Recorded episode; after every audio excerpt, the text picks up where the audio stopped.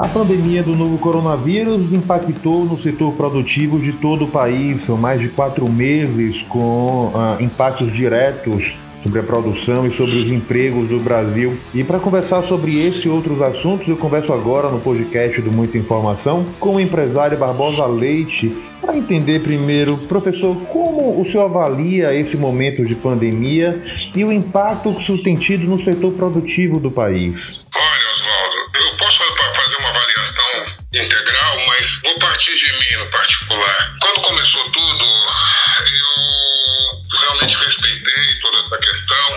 Uma coisa interessante, porque quando foi no dia 29 de outubro, eu viajei para Milão, na Itália, que foi um dos focos, né? Foi um dos epicentros da, da pandemia, na região da Lombardia. E eu fiquei lá, eu fui fazer um seminário, fui lá proferir um seminário sobre a questão de criptomoedas, porque eu criei uma criptomoeda verde e naquele momento eu tinha feito uma, uma aliança com um grupo financeiro lá da Suíça com relação a essa criptomoeda verde e eu fui convidado então a fazer um, uma palestra lá. Quando eu cheguei lá, quando eu desci do aeroporto, o motorista que veio me buscar estava com gripe, aí falou para mim, olha, tá dando uma gripe aqui tremenda, tá todo mundo gripado, minha mulher, minha mãe e tal. Cheguei no hotel, o pessoal, nossa, tá dando uma gripe aqui, deve ser o H1N1 e tal. Rapaz, eu fiz lá né, minhas palestras, meu seminário e tal, fiquei lá quatro dias. Voltei, mas eu Voltei,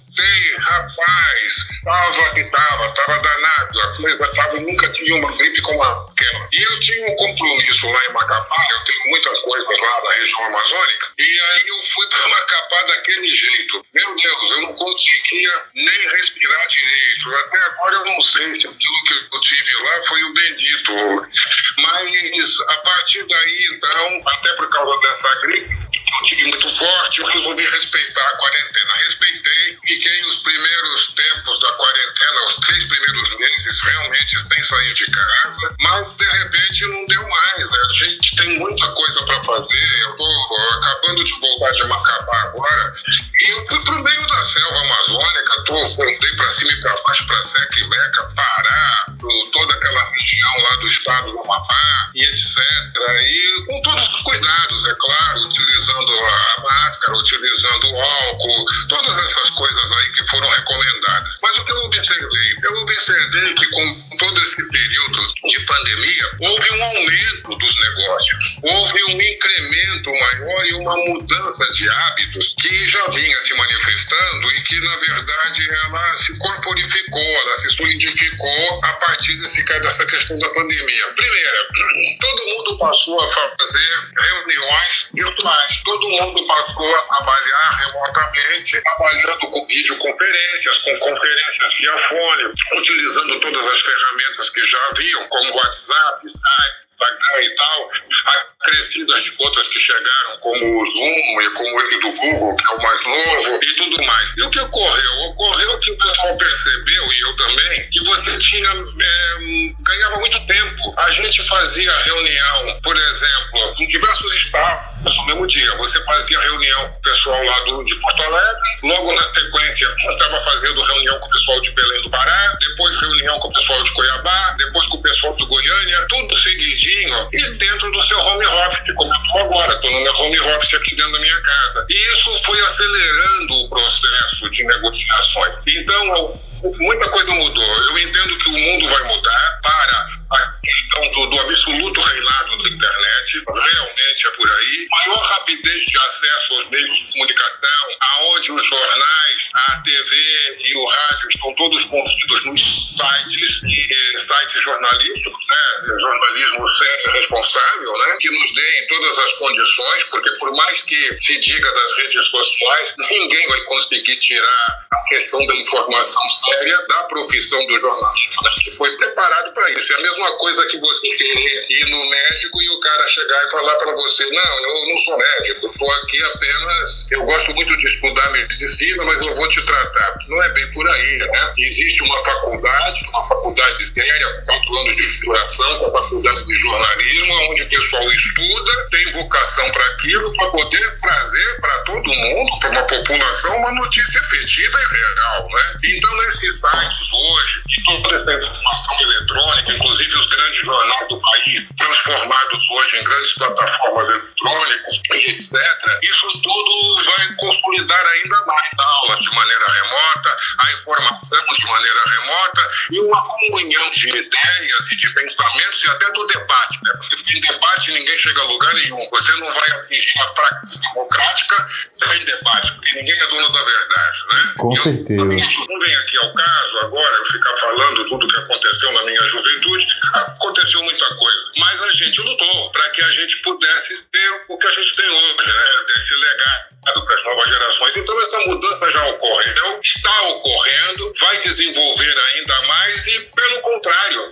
eu entendi que acabou tendo um desenvolvimento de maior aceleração dos resultados práticos dos negócios. Eu não sei se me fiz entender, mas Sim. quis colocar no individual que isso é apenas uma opinião minha, tá? Perfeito. E acho que é combina perfeitamente com o momento que nós estamos vivendo hoje, que esse impacto sobre o setor produtivo fez com que o próprio setor produtivo se reinventasse. E algumas oportunidades foram criadas. Há um ano mesmo o senhor havia feito projeções para o agronegócio brasileiro e veio uma crise econômica e uma crise sanitária como essa. E eu quero entender, inclusive, como o senhor avalia os impactos sobre esse agronegócio que o senhor também projetou e tem uma visão sobre o assunto. Na verdade, nós não paramos, né? O pessoal todo continuou, até porque no campo, acredito eu, por causa da própria oxigenação, provindo ali da, da atmosfera do interior e tudo mais, o pessoal continuou firme nas lavouras. Não houve um impacto do, do vírus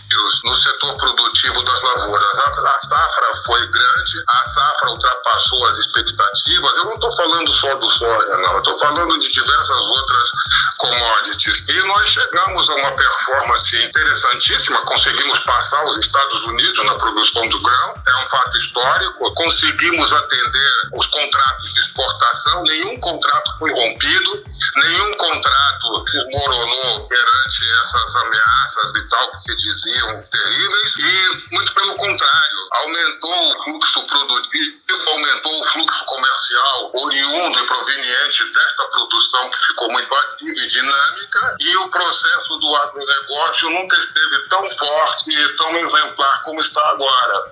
Então, são fatos interessantes. O que eu acho que realmente vai impactar essa questão do coronavírus é na mudança de hábito e comportamento. As grandes empresas perceberam que elas não precisam mais ter escritórios gigantes, escritórios de um andar inteiro, de dois, três andares, porque a maioria dos executivos está desenvolvendo o seu trabalho de uma maneira performática muito real, efetiva e objetiva dentro de casa. E que ela não precisa ter todo aquele custo de IPTU, de condomínio, de luz, de gás, de café e água, etc etc., que são custos altamente representativos. Então, hoje, você percebe que as grandes multinacionais estão com todos os seus executivos trabalhando em casa de maneira remota, basicamente se usa os escritórios para utilização da sala de reunião e só. Muitas empresas estão diminuindo os espaços e colocando apenas, aumentando o número de salas de reunião quando é necessário fazer a reunião física. Então eu entendo que isso vai impactar o mercado imobiliário. O mercado imobiliário de, de horses, ele deve ceder lugar a uma nova conjuntura de apartamentos funcionais mais próximos das áreas centrais de trabalho. Acredito que nós vamos ter um espaço muito grande de, de, de áreas físicas e escritórios disponíveis dentro desses verdadeiros como a gente tem aqui em São Paulo, na Berrine, na Vila Olímpia e tudo mais, na Faria Lima, que hoje estão desertos, vai ter que se ter um redimensionamento, como também vai ter que ser repensada a questão de shopping center, que são espaços gigantescos e agora se mostram ineficazes. Eu acredito que é uma era que a gente pode entender como similar ao final dos dinossauros, quando da era glacial, sabe? Vi um outro momento, uma nova época. A crise também é um momento de oportunidades e de empreender. O senhor está à frente do programa de geração de energia RSU da Conepar e eu queria entender como será essa engenharia financeira do programa, como serão emitidos esses certificados de energia e a garantia em CCI. Olha, a primeiro lugar, uma, uma, uma retificação. O que é justo é justo. Está à frente do programa é o Dr. Alfredo Malafaia. Ele é o grande ele é a pessoa que, que vem lutando por isso há muito tempo. Na verdade, eu estou no programa porque eu entendo que são alguns motivos que me levaram a fazer essa aliança com o Alfredo e com todo esse pessoal que trabalha com esse posicionamento dos sólidos. Primeiro, eu sou um militante do meio ambiente, né? Eu sou uma pessoa que preza muito pelo meio ambiente, acredito piamente, já fiz diversas palestras sobre essa questão de aquecimento global. Eu acredito que nós não podemos mais é, ter as nossas cidades cativas, né, desta questão de aterros sanitários, como se apresentam até os dias de hoje. Nós precisamos dar uma solução no lixo. Acredito que a, a solução da lei dos resíduos sólidos deva chegar realmente agora à sua aplicabilidade efetiva. Então, por ideais, eu estou junto. E colocando à disposição de todas as empresas, não apenas a do Alfredo, como a de outras tantas, o meu conhecimento na área financeira. Eu sou especialista na criação e emissão de papéis de mercado futuro. Eu tenho algumas teorias, sabe, Oswaldo Lira? As teorias econômicas minhas, elas poderiam ser chamadas até de iconoclásticas, né? Porque eu vou e quebro os ídolos antigos que estão lá e coloco tudo para o chão, viro a caco, e eu não quero saber de tudo aquilo que foi feito até então, porque sem revolução o mundo não anda. Eu me considero um revolucionário do mercado financeiro. O que eu tenho feito? Eu tenho trabalhado muito com a criação e geração de papéis de mercado futuro, sejam eles na pecuária, na agricultura e principalmente na mineração, como também os papéis de meio ambiente. Eu tenho uma teoria, eu costumo muito falar isso, que é a seguinte: o dinheiro, ele não existe. O dinheiro, como todo mundo entende, que é uma sacola ou uma mala cheia de cédulas e tudo mais, ele é um símbolo. Porque, na verdade, se você pega uma nota de 100 dólares e você acende o forro, o forro, o isqueiro nela, ela queima, ela vira uma cinza. Ela nada mais é do que um papel bonitinho, colorido e tal. Então, não é isso. As pessoas entendem o dinheiro sempre na sua simbologia e não no seu sentido físico quântico e até subquântico. Ele, na verdade, eles são os valores que a gente tem dentro de nós e que coloca para funcionar através da ideia. Veja bem, vamos falar do jornalismo de novo. Imagine você que o pessoal ficasse assim, não, não, não, vamos ficar fazendo cadernos de jornal enormes, vamos ficar fazendo revistas, vamos ficar buscando anunciantes assim, assado. Estava tudo morto. O jornalismo reviveu, ressurgiu e está cada vez mais forte por causa dos sites está cada vez mais forte por causa realmente da exposição dos jornalistas e suas frentes de trabalho de uma maneira onde possa ser visto no celular de todo mundo e tudo mais. Então, é essa visão que a gente tem que ter, a visão de criar. É cria, recria e engorda, como gado no campo. Então você tem que ter ideia de fazer com que o dinheiro seja apenas um corolário, um derivativo de algo que você fez como valor dentro da sociedade de valor. Perfeito. Então, o que, que você cria? Você cria algo que você vai ter valor, que você entende que aquilo vai ser valorizado e que vai ser atribuído valor. E aí sim, aquele valor que está na inteligência, que é o maior de todos os valores, é a mãe de todos os valores, ela é a grande moeda, vai se transmudar, vai se refletir em benefícios financeiros para todo mundo. Então, eu tenho essa habilidade de fazer esse papéis de mercado futuro e toco com milhares de projetos, um monte mesmo, para tudo que é lado, utilizando essa habilidade a qual eu a coloquei à disposição do Alfredo.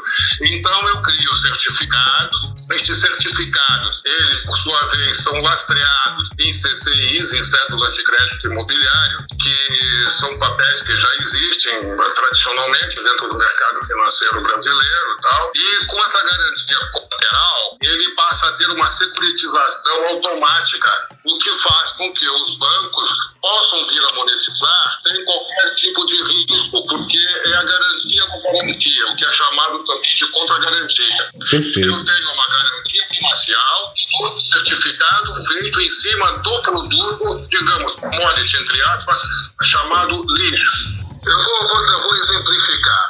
Porque nenhum banco, você não consegue fazer nada no mercado financeiro sem garantias, né? seja nacional ou internacional. Então veja lá, como é que foi, como é que eu pensei. Hoje, como é que nós fazemos? Nós, para podermos emitir certificados de energia futura, existe um chamado REC, mas o REC só pode ser emitido quando existe uma usina em funcionamento. Então, qual é o problema que nós tínhamos pela frente? É como faz para construir a usina? Porque nós precisamos de recurso para construir a usina. Então, o que eu criei é o seguinte: a gente mensura a quantidade de lixo que aquela usina vai poder processar em termos de resíduos sólidos, porque aí você tem uma massa física e homogênea. A partir daí, você tem uma quantificação matemática de quanto tem de matéria-prima, no caso, lixo, entre aspas, que vai produzir tantos quilowatts-hora e aí aquele quilowatt está mensurado em regra de 3, diretamente proporcional à quantidade de lixo a ser processada. Aí sim, você tem uma garantia primacial, cuja essa garantia primacial, tá, que é a emissão do quilowatt sobre aquela quantidade que você comprova matematicamente que existe de matéria-prima que ao ser processada vai transformar-se em energia. Portanto, há uma comprovação física, jurídica e matemática. E sobre ela, para que não reste dúvida, você coloca uma contragarantia, ou seja, a garantia da garantia representada por cédulas de crédito imobiliário de imóveis de boa condição, de boa cepa, de boa tradição, que estejam configurados e apoiados pela fiança de um banco de garantias fidejussórias. Neste caso, o Fidbank, que é o, o maior banco de garantia fidejussória do país hoje. Então, eu criei essa engenharia financeira de modo a que as empresas que vão processar os resíduos sólidos, elas possam ter a emissão desde que estejam fechadas com as prefeituras e que sejam prefeituras que tenham indústrias no seu entorno, que tem um distrito industrial forte, ativo, atuante. Por quê? Porque são essas indústrias que têm a maior quantidade de matéria-prima reciclável e que precisam realmente atender às questões de compensação ambiental, tanto aqui como abroad, como lá fora. Então, quando você tem essa somatória, que é a somatória ideal, de um distrito industrial com grandes empresas, com grandes representações é, empresariais e comerciais e principalmente industriais, que produzam toda essa matéria-prima e que elas precisam desse desgaste.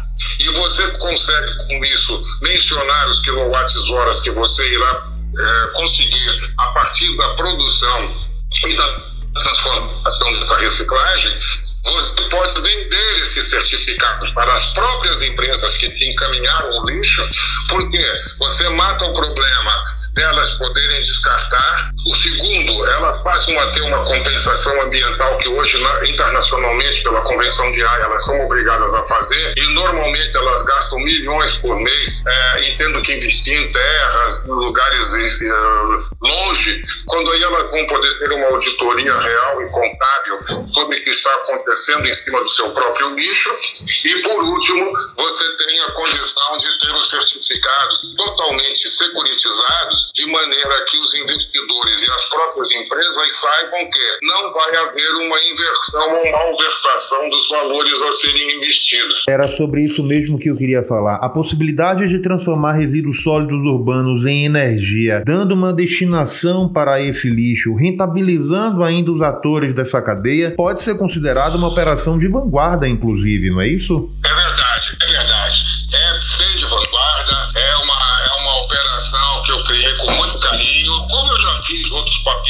vida, né? Fui um dos instituidores da CPR, da Cédula de Produto Rural. Antes, quando eu era diretor da Bolsa, da antiga Bolsa de Mercadoria de São Paulo, nós criamos o CMG, o Certificado de Mercadoria Garantido. Isso há muito tempo atrás. Eu já venho com essa questão de o CDRM na questão mineral, né? A gente também esteve na frente, na frente de batalha também, de como conseguir fazer com que através da cubagem das minas você conseguisse, através de papéis, trazer investimentos, principalmente investimentos de fora. Então, é todo um know-how, é toda uma expertise que eu venho desenvolvendo há muito tempo para, em todos os setores da economia, em todos os segmentos conhecidos, a gente do couro fazer sair a correia. Ou seja, você não precisa ter o dinheiro, nem ficar de na mão. Você está entendendo? Você pode ter o que você quiser, desde que você tenha o embasamento técnico, científico, tecnológico e a vontade de querer fazer e o conhecimento sobre aquele tema e acesso àquele tema. Com isso, você faz acontecer. Você não faz um bolo floresta negra com chantilly, chocolate suíço. Você primeiro tem que ter a massa do bolo, você tem que ter o leite, os ovos, a farinha e tudo mais. Então é isso. A partir do momento em que a gente consegue, tendo a farinha e o ovo, fazer tudo funcionar e bater uma massa firme e saborosa, o resto é resto. O resto a gente consegue através dos derivativos. Então eu costumo até dizer para todo mundo: todo mundo é milionário, todo mundo é magnata, só que ninguém sabe. Basta usar a cabeça para produzir dentro das normas e legislações vigentes no mercado financeiro e no mercado de mercadorias as condições necessárias para que aquilo que você faz vire riqueza. E aí sim, no momento em que você institui essa riqueza e a expõe publicamente e a comprova, as pessoas veem você. Não é assim toda hora todo mundo, ah, eu vou pagar juros por esse dinheiro, eu quero ir no banco daqui, no banco de lá e põe a culpa no Banco do Brasil, no BNB. Um banco muito legal, só que ele não faz milagre. Ele precisa ter as condições para você poder fazer, para ele poder te ajudar. Todo mundo que ajuda do governo, do prefeito, do governador, do deputado, o deputado é um lutador também. Ele faz um projeto de lei, ele não faz milagre, não é? Então, é essa inversão que todo mundo acaba depois dizendo, não, nada funciona. Não funciona assim, tudo funciona. As câmaras municipais funcionam, as ALs funcionam, o Congresso funciona, o Senado funciona, os bancos oficiais funcionam. As pessoas não sabem como pegar os ingredientes e levar o bolo mais ou menos pronto para o pessoal só botar a cobertura de chocolate e ficar legal para todo mundo comer. É isso. Excelente comparação o senhor fez. E o senhor, como um homem visionário que é, gosta de desafios e vai aceitar mais um desafio aí nos próximos dias, que é estar à frente da Bolsa Mercantil e Futuros da Amazônia. É, estou sim, estou recente agora, acabei de assumir, né? E também lá do Fórum de Desenvolvimento e Fomento da Amazônia, onde assumi a diretoria de relações institucionais também. E como também estou lá no Mato Grosso, no ITEC, no Instituto de Tecnologia do Agronegócio do Estado do Mato Grosso, Esportes e Cidadania, que é um, um trabalho feito em conjunto com a Secretaria de Ciência e Tecnologia do Mato Grosso. Estou lá no Mato Grosso do Sul também, na questão do cooperativismo, estou no Tocantins, estou onde eu puder. E agora chegando na, com força na Bahia também. Ah, na Bahia, minha querida Bahia, porque amo a Bahia. Nossa, já fui na Bahia tantas e tantas vezes e nunca fui como turista, acredita? Sempre fui para trabalhar, sempre fui para desenvolver trabalhos na Bahia. Fica o convite para, logo após essa fase mais crítica da pandemia, vir aproveitar um pouco do que a Bahia tem de melhor, que são as praias quentes e a cultura e o povo, com certeza. Porto Seguro. Em 1990, eu tinha uma empresa chamada Impacto Tour. Naquela época, não tinha internet, então tudo era feito na base de folder e tal, né? E aí eu fazia, a gente era a empresa que mais fazia folder de cartão postal na América Latina. A gente ficou muito grande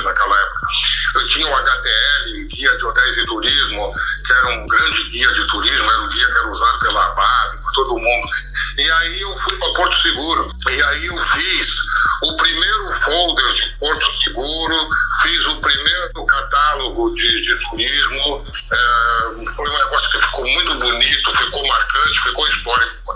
E aí eu aproveitei, né? Juntei a fome com a vontade de comer, porque enquanto eu reunia todo mundo, fazia seminário nas pousadas, nos hotéis, reunia todo mundo para fazer. Eu tenho um folder guardado até hoje aqui.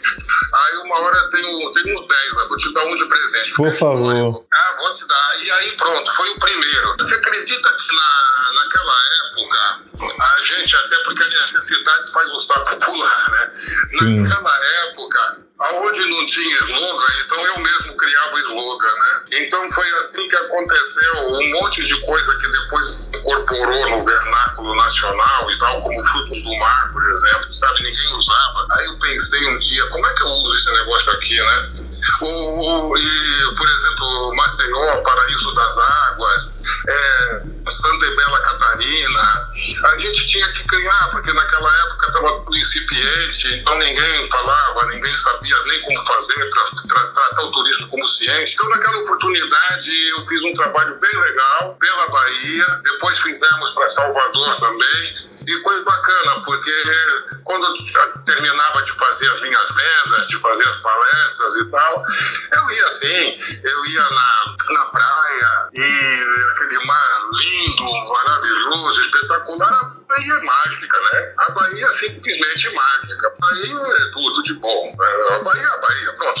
Você não tem que... Resume muito bem. A Bahia é a Bahia. Professor, eu quero agradecer demais a participação do senhor no podcast do Muita Informação. Um prazer falar com o senhor. É realmente uma aula e, e acompanhar e ver o desenvolvimento e a forma visionária como o senhor empreende no país, sobretudo nesse momento de crise, de pós-pandemia que vamos entrar, o que aumenta a responsabilidade de cada ator nesse processo de construção de um país mais fortalecido e mais igualitário para todos, não é? Exatamente. Igualdade, liberdade, fraternidade. Um país mais igualitário para todos. É isso aí. E sempre democrático, né? Com certeza. Professor, obrigado pela participação. Obrigado a você pela oportunidade, Oswaldo. Um grande abraço e parabéns a você pelo trabalho que você desenvolve, pela comunicação no Estado, pelo teu trabalho na Tribuna da Bahia, jornal de intensa representatividade, de uma tradição incrível e pelo teu trabalho à frente da diretoria de comunicação aí, pelo teu trabalho como divulgador da Bahia e, na verdade, também um lutador pela causa da cidadania e do povo baiano. Muito obrigado. Siga a gente nas nossas redes sociais e até o próximo podcast.